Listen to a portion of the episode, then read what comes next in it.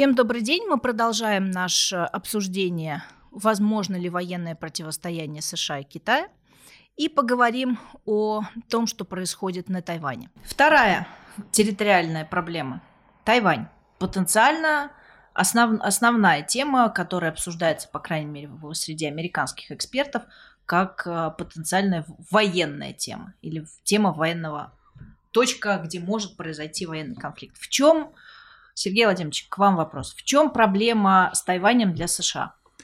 А, ну, Тайвань, если его рассматривать как такой сферический вакуум, и что он представляет для Соединенных Штатов, вот и для их э, интересов, в первую очередь, экономических, технологических, Тайвань – это основной производитель э, полупроводников и чипов, э, в принципе, в мире. И если мы так вот посмотрим на статистику, то он занимает порядка 20 рынков тайваньские, 20% рынка тайваньские компании занимают, 37% это полукомпьютерные чипы, и 92% это высокотехнологичные компьютерные чипы в мире мире производится на Тайване.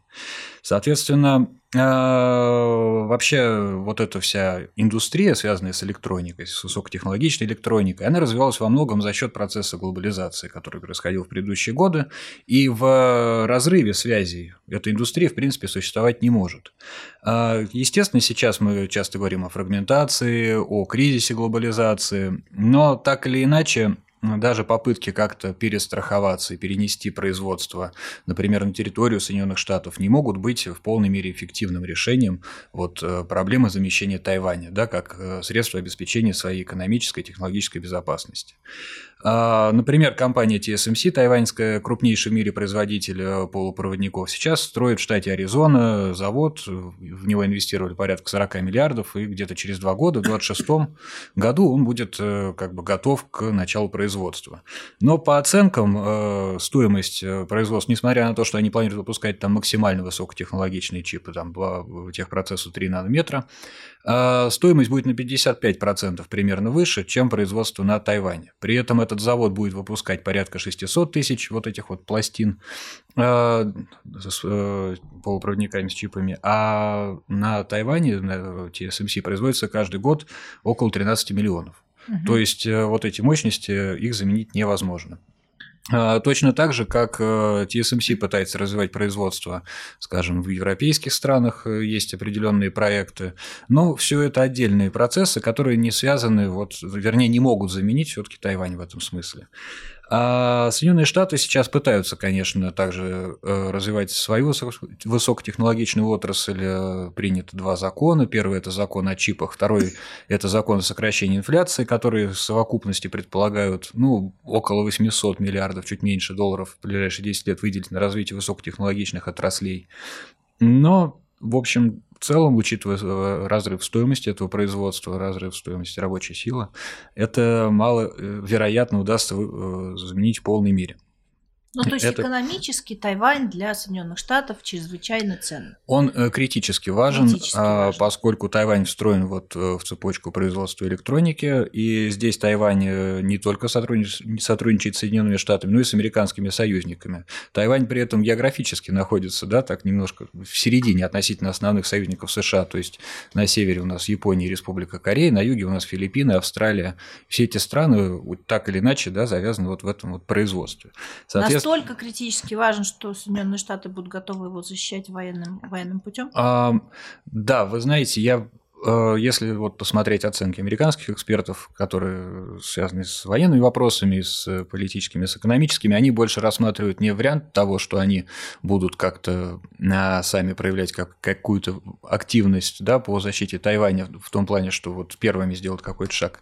Основное опасение – это как раз блокада Тайваня со стороны Китайской Народной Республики. Это то, что, в общем, беспокоит. И при этом по подсчетам таким вот, по прикидкам, э, такая блокада, если она будет тотальной, она обойдется э, почти в 3% мирового ВВП, 2,8%.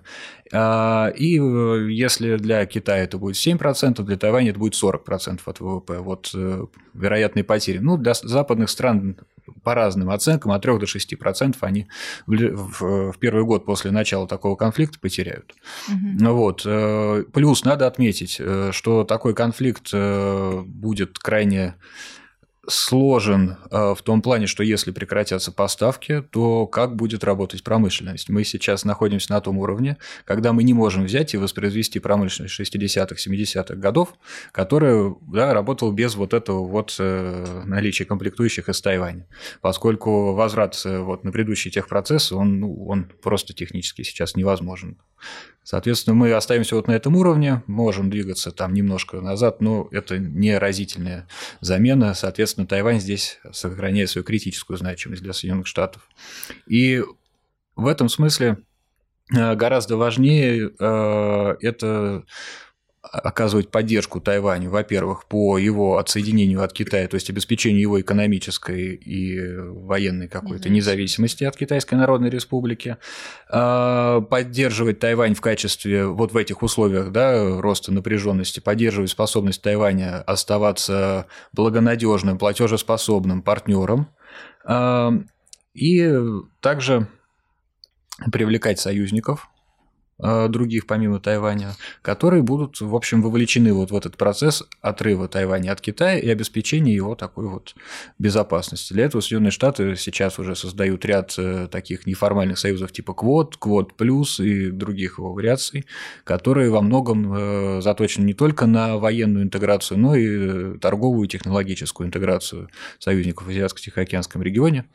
Вот, что как бы должно создать дублирующие связи и такую функцию перестраховки. Для То есть Тайваня. можно сказать, что текущая политика Соединенных Штатов по отношению к Тайваню состоит в постепенном вовлечении или всасывание его да, из э, китайского влияния в, в влияние своих, своих альянсов и союзов. То есть так, чтобы обеспечить невозможность его блокировки. А, да, логика заключается в этом, и это такая вот, э, если мы говорим про фрагментацию какое-то деление, то это вот такое явление, да, это попытка оградить Тайвань от э, вероятной китайской блокады Э, соответственно, обеспечить это за счет системы союзов и развитой, да, обновленной системы взаимосвязей, в том числе логистических, э, торговых и прочих.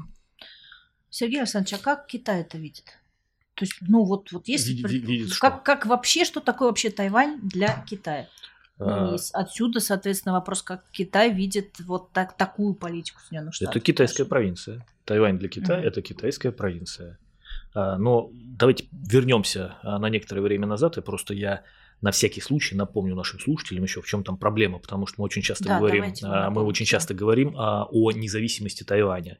Разговор не идет о независимости Тайваня. Тайвань, он независим. Значит, после того, как с помощью, в том числе Советского Союза, из Китая были вытеснены японские захватчики, в Китае, как мы всем знаем, началась гражданская война. Гражданская война была между, условно говоря, Мао Цзэдуном, коммунистическим лидером, и Чан Кайши, который был националистическо-капиталистическим лидером. Причем э, переговоры велись в том числе со стороны Советского Союза и с Чан Кайши тоже. Но итоговая ставка была сделана на Мао Цзэдуна.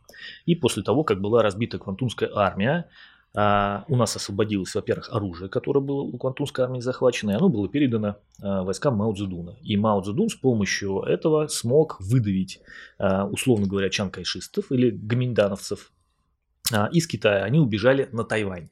Поэтому формально это как бы а, правительство Китайской Республики в изгнании, и они претендуют не на независимость, а на то, что это они являются единственным Китаем в мире и претендуют на территорию материкового Китая. И кроме того, так как они считают себя наследниками Китайской империи, они еще претендуют и на все территории, которые когда-то принадлежали Китайской империи и которые, по их мнению, были забраны западными странами, ну, в том числе и Российской Федерации, Российской империи на тот момент, в результате ослабления Китайской империи и заключения неправомерных договоров. Вот это вот и есть проблема между а, Китаем и Тайванем. И для того, чтобы говорить о том, что Тайвань это независимое государство, Тайвань, во-первых, должен пересмотреть свою собственную конституцию и отказаться от идеи претензий на то, что он единственный Китай, и на территориальные претензии, а, ну, если можно это так назвать, да, на, на, на то, что территория Китая вся принадлежит ему. В том числе, кстати, и Южно-Китайское море, и все острова, которые mm-hmm. расположены в Южно-Китайском море, ну и так далее. Да. Вот это вот и есть первоначальная проблема. А, э, Соединенные Штаты Америки, они, в общем, после того, как была сделана ставка на Китай в противостоянии Советскому Союзу, Советским Союзом, для того, чтобы оторвать Китай от, от а, ну, наверное, не оторвать Китай от коммунистического движения, а сделать так, чтобы Китай стал лидером движения а, неприсоединения или альтернативный центр социалистических государств. И Америка пошла на признание а, принципа одного Китая. И Америка согласилась, что Тайвань – это часть Китая. Вот. А, поэтому э, и Китай, соответственно, подходит э, к этому вопросу в соответствии с соглашением, которое было достигнуто Соединенными Штатами Америки, что Тайвань является его провинцией. Хорошо, то, что делают сейчас Соединенные Штаты, воспринимается Китаем как нарушение договоренности? А, да, конечно, воспринимается, потому что это одна из красных черт, которые китайское правительство обозначает для США а, чтобы не было критики а, идеал, китайской идеологии, чтобы не было критики политического строя, чтобы не было критики со стороны США нарушения прав человека и, естественно, чтобы Штаты признавали, что Тайвань – это часть Китая, КНР, Китайской Народной Республики. Вот, и отрицали факт существования а, Китайской Республики, то, что мы называем Тайванем. Вот. А, и поэтому Китай, да, он настроен на мирную интеграцию Тайваня в свой состав на примере там, Гонконга, Макао и прочее. Но понятно, что вся эта ситуация Китая очень раздражает. Угу. В общем, реагирует он достаточно агрессивно, но я уверен там, на 99,9%, что Китай не предпримет э, военных агрессивных действий, направленных на интеграцию Тайваня в, в свой состав. То есть он этим недоволен, это опять же нарушение суверенитета, да, может восприниматься как нарушение суверенитета, но при этом воевать вот по этой причине Китай... Первое. Китайские военные аналитики очень внимательно изучают опыт а, специальной военной операции и прекрасно понимают, что городские бои это совершенно не то же самое, что первоначальный десант. И можно привести а, а, китайские специальные войска, а, перекинуть их через пролив и высадить на Тайване, но что будет дальше, не совсем понятно. Второй момент, как контролировать эту территорию, потому что явно там их будут встречать не с цветами и не с хлебом с солью. А, в-третьих, что делать дальше, потому что потом явно начнется несколько раундов 10, 20, несколько десятков раундов а, объявления против Китая а, Э, санкционных пакетов. А для Китая это губительно, потому что у Китая есть свои собственные цели социально-экономического развития, которые рассчитаны на 2025 год, 2035 год и 2049 год. 2025 год это окончание 14 пятилетки. Сюда можно еще прибавить 2027 год, это модернизация вооруженных сил Китая. 35 год это реализация долгосрочных целей развития страны. И 2049 год это э, э, обретение, это достижение так называемой второй столетней цели, когда Китай собирается стать, ну, если уж не первой бесспорной державой мира, то на уровень со Штатами 100% по совокупной мощи. Под совокупной мощью я понимаю, ну, и коллеги, наверное, тоже понимают, что это и экономика, и идеология, а, и наука, и образование, и, естественно, э, армия вот, со всеми ее компонентами. Так вот, для достижения этих целей, по большому счету, Китаю нужно, чтобы везде была Тише гладь. Тишь, гладь и Божья благодать, потому что эти цели были выработаны в период, когда в мире было все тихо, спокойно и стабильно, и когда можно было делать прогнозы долгосрочные методом просто простой экстраполяции. А сейчас слишком много вызовов, которые заставляют Китай, во-первых, менять свою стратегию, в том числе и долгосрочную. А да, конечно, а, многие китаисты и э, э, специалисты, интересующиеся там, мировой экономикой, говорят, что Китай это то, что там планируют на тысячу лет вперед, он весь такой а, умный и мудрый. А, Китай очень большой, а, и во многих вопросах он очень негибок. А, и ему лишние вызовы а, вот в его стратегиях совершенно не нужны. А если он не достигнет этих целей, это прямая угроза социально-экономических целей, я имею в виду, это прямая угроза власти коммунистической партии Китая, потому что все завязано на потребление и на улучшение жизни простых китайских граждан. И а, ну, мы можем, конечно, предположить, что там некоторое время в случае критического ухудшения социально-экономического уровня жизни можно будет рассказывать э, китайским гражданам про американских империалистов, захватчиков угу. и так далее, да, но насколько этой пропаганды хватит, никто не знает. Вот а китайцы, китайцы, несмотря на то, что мы тоже нам кажется, что ну, существует множество таких мифов, что там стратагемы, Конфуций и прочее. А побузить они любят. Угу. Бузить они любят, и если в нашем случае там вышло 10 тысяч человек, условно говоря, на какую-нибудь Болотную гипотетическую площадь, площадь да, угу. то в Китае выйдет 100 тысяч или 150, и ты попробуй их усмири, разгони. Предположим, провокационный вопрос. Предположим, вот не получается разогнать экономику до тех целей и задач, которые Китай себе ставит. И китайскому среднему человеку живется все хуже и хуже в ближайшие десятилетия. Может Китай пойти на вот такую вот маленькую маленькую победоносную войну? войну, чтобы, да, чтобы, ну, дать этому китайскому обычному человеку хоть, не знаю, чувство гордости, хотя бы, если уж не экономическое благополучие. А, исходя из сегодняшних факторов, то нет, не пойдет, потому что это будет еще большее ухудшение социально-экономических а, условий. Поэтому здесь а, получается так, что то а, то есть будет два плохих решения, одно хуже другого. И в этой ситуации, если Китай действительно будет останавливаться до критических уровней, я имею в виду останавливаться в своем экономическом развитии до критического уровня, то начало какой-либо войны еще сильнее ухудшит его э, положение. И это приведет, в общем, вероятно, это может привести к катастрофе внутри Китая. Китай точно так же может распасться, там а, провинции развиты, ну, как всегда, вот это было подозрение, в том числе и в период Дэн Сяопина, а, да, прибрежные провинции захотят независимости от э, внутренних провинций Китая, менее развитых, ну и так далее. Mm, то есть такое качание на самом деле может быть опасно для Китая. Да, да, да. Ну, оно было, во-первых, э, уже, да, там Дэн Сяопин предпринял вот это вот свое известное, э, там, как, я забыл, как оно называется, поездку на восток,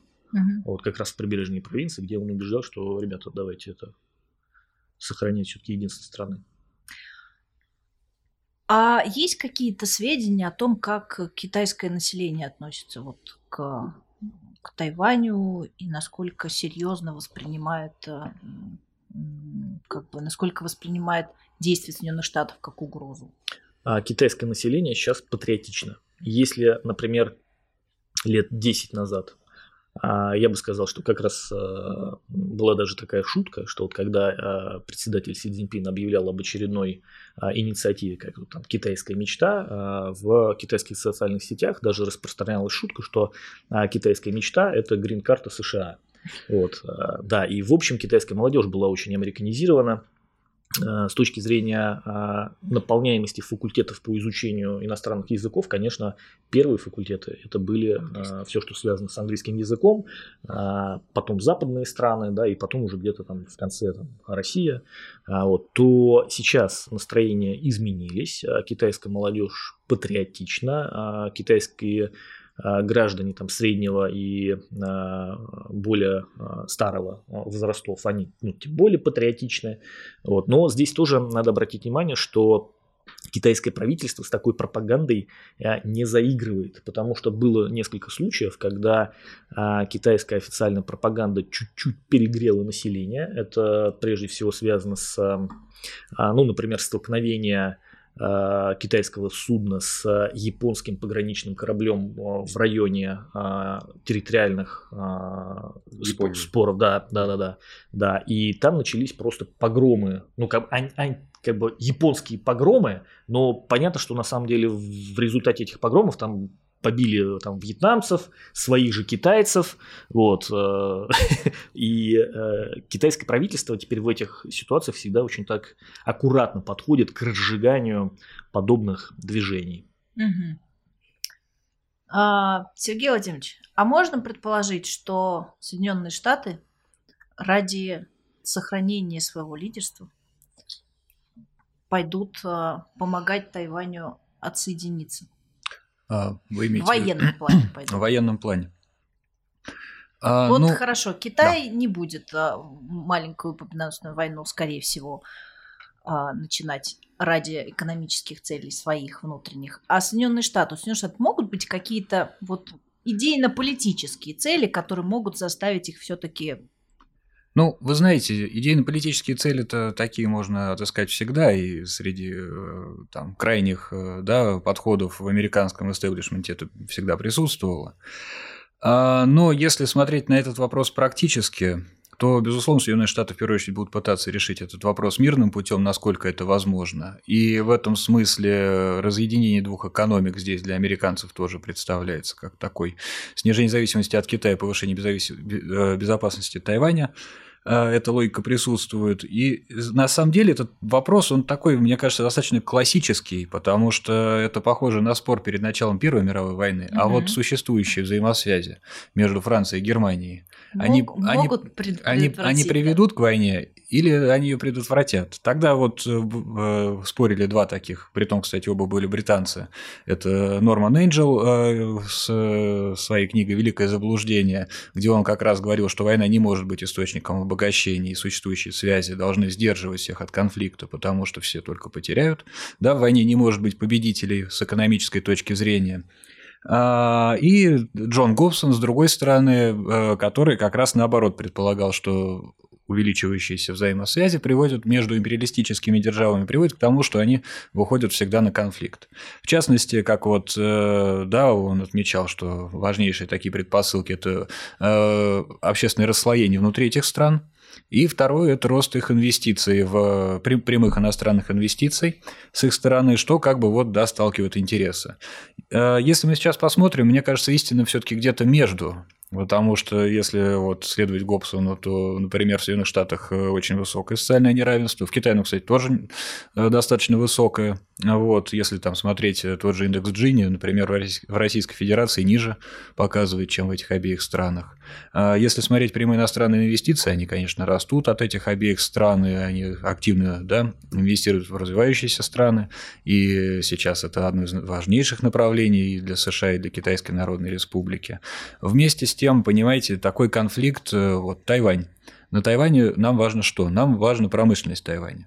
А военный конфликт ради этого э, острова, он приведет к, э, к разрушению или, он, или удастся сохранить всю эту критическую инфраструктуру, всю эту промышленность или нет? Вот. Поэтому, мне кажется, это важный вопрос. И если, скажем, Первая мировая война, да, это борьба там, за колонии, или, скажем, это за э, борьба за угольные месторождения да, на границе Франции и Германии, уголь-то он всегда уголь. А вот э, полупроводниковый завод, если его разрушить, то, в общем, как э, было в фильме «Хороший, плохой, злой», мы разрушим этот мост, и они будут драться в другое место, потому что тут будет э, не за что больше драться. Вот поэтому, мне кажется, в этом смысле конфликт не имеет смысла. Экономически и... он абсолютно не выгоден. Абсолютно, он, он бессмысленный в этом смысле, да.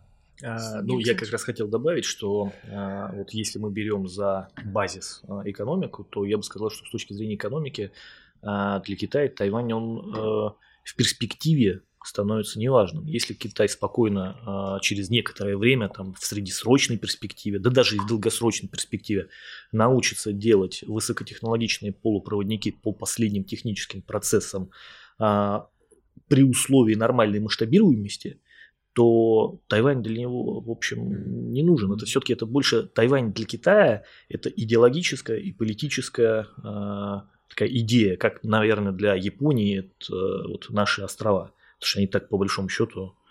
А, вот. И я тут, кстати, хотел, может быть, э, задать вопрос э, Павлу. А вот если мы представим, что в итоге через некоторое время Тайвань действительно нормально интегрируется в Китай и всеми странами признается частью Китая, то вот 200-мильная зона, она будет считаться уже от Тайваня, и тогда в случае, как, какая территория Южно-Китайского моря покрывается?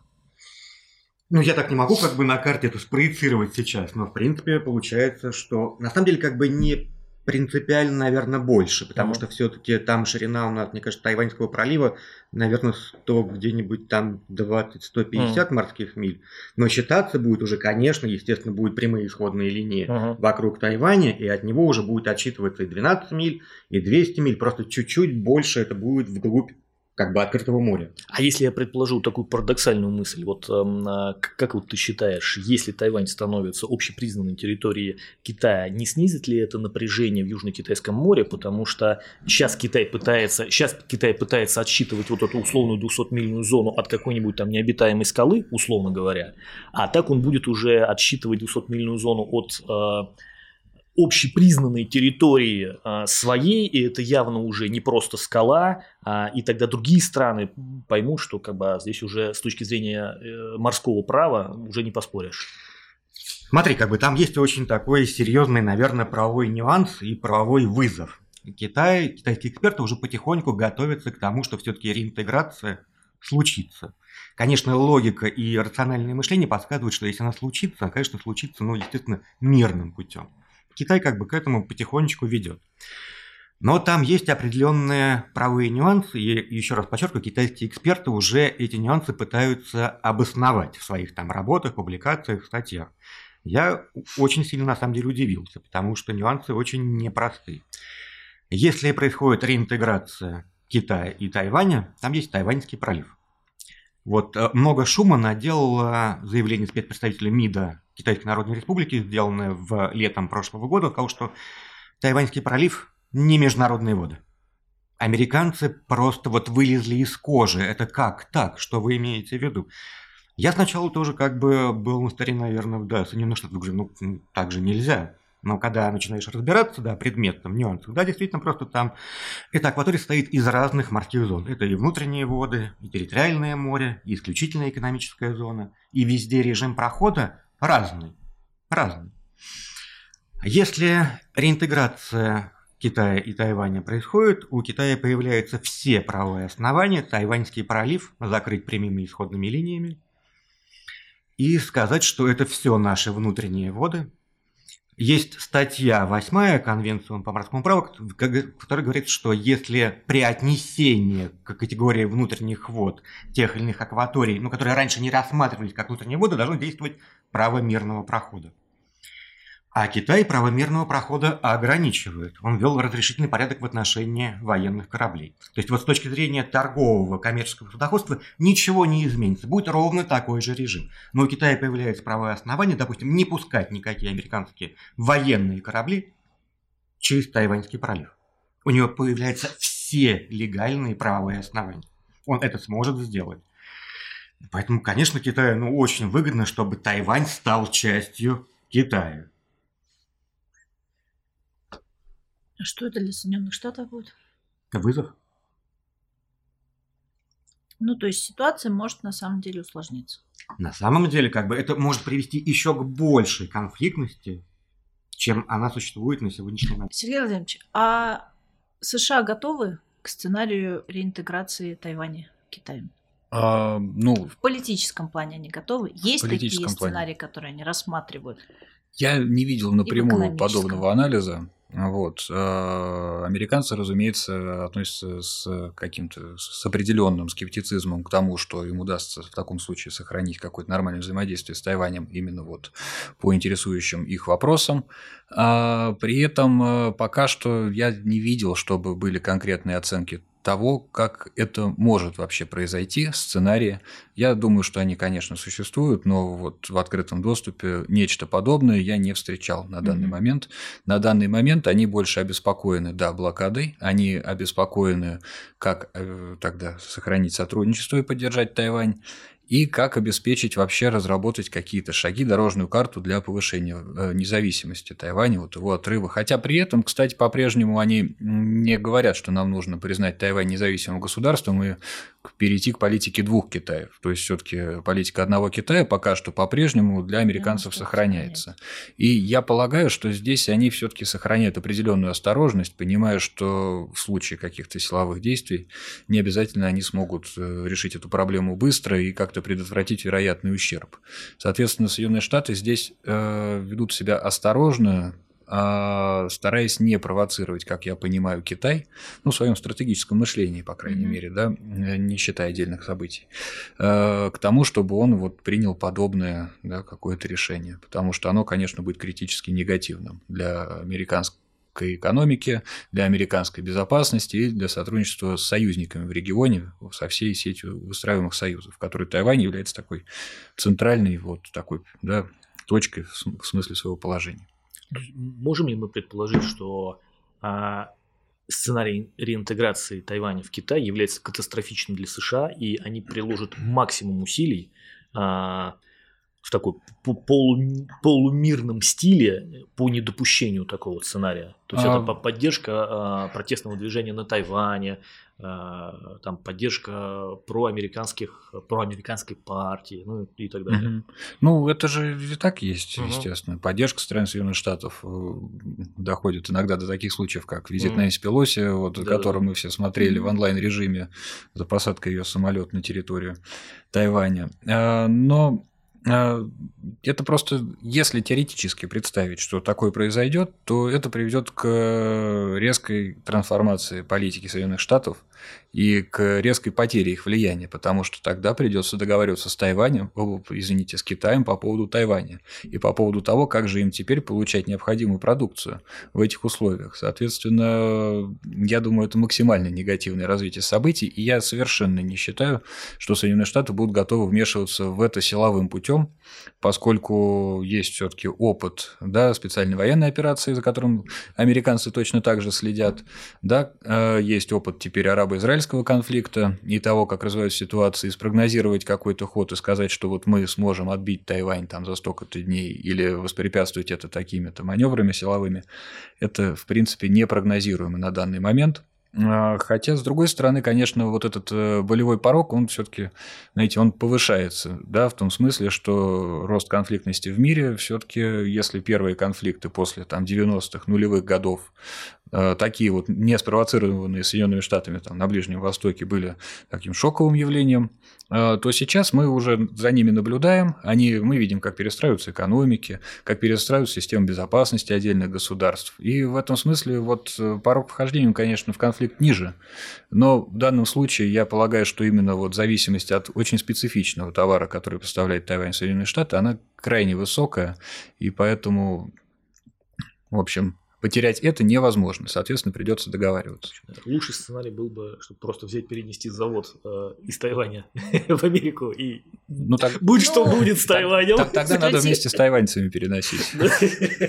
Ну что ж, у меня ощущение в итоге нашего, нашей дискуссии, что первое, воевать никто не хочет. Ни Соединенные Штаты, ни Китай. Более того, насколько я поняла, нет ни одной силы не там, не там, которая провоцировала бы эту войну, то есть хотела бы или работала бы на войну.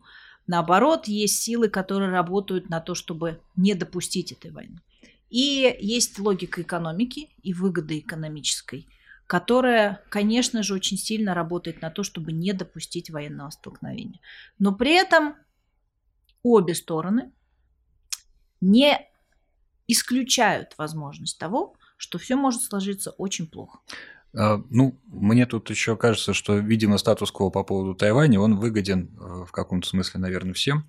А американцы получают свое, а вот как раз Сергей Александрович вопрос. А вот, вот этот вот э, как антигерой, который вот э, Тайвань для Китая, он же, наверное, тоже нужен для какого-то чисто даже политического, идеологического сопровождения процессов КНР. Антигерой в смысле? А, ну, то есть, вот есть правильный Китай, Китайская Народная Республика, угу. и есть вот Тайвань как такое вот противопоставление, да, такое небольшое вот... Это вы к тому, что Китай не будет реинтегрировать Тайвань, а, чтобы если в этом какой-то... специально иметь такого вот антигероя? Да, это вообще насколько важно?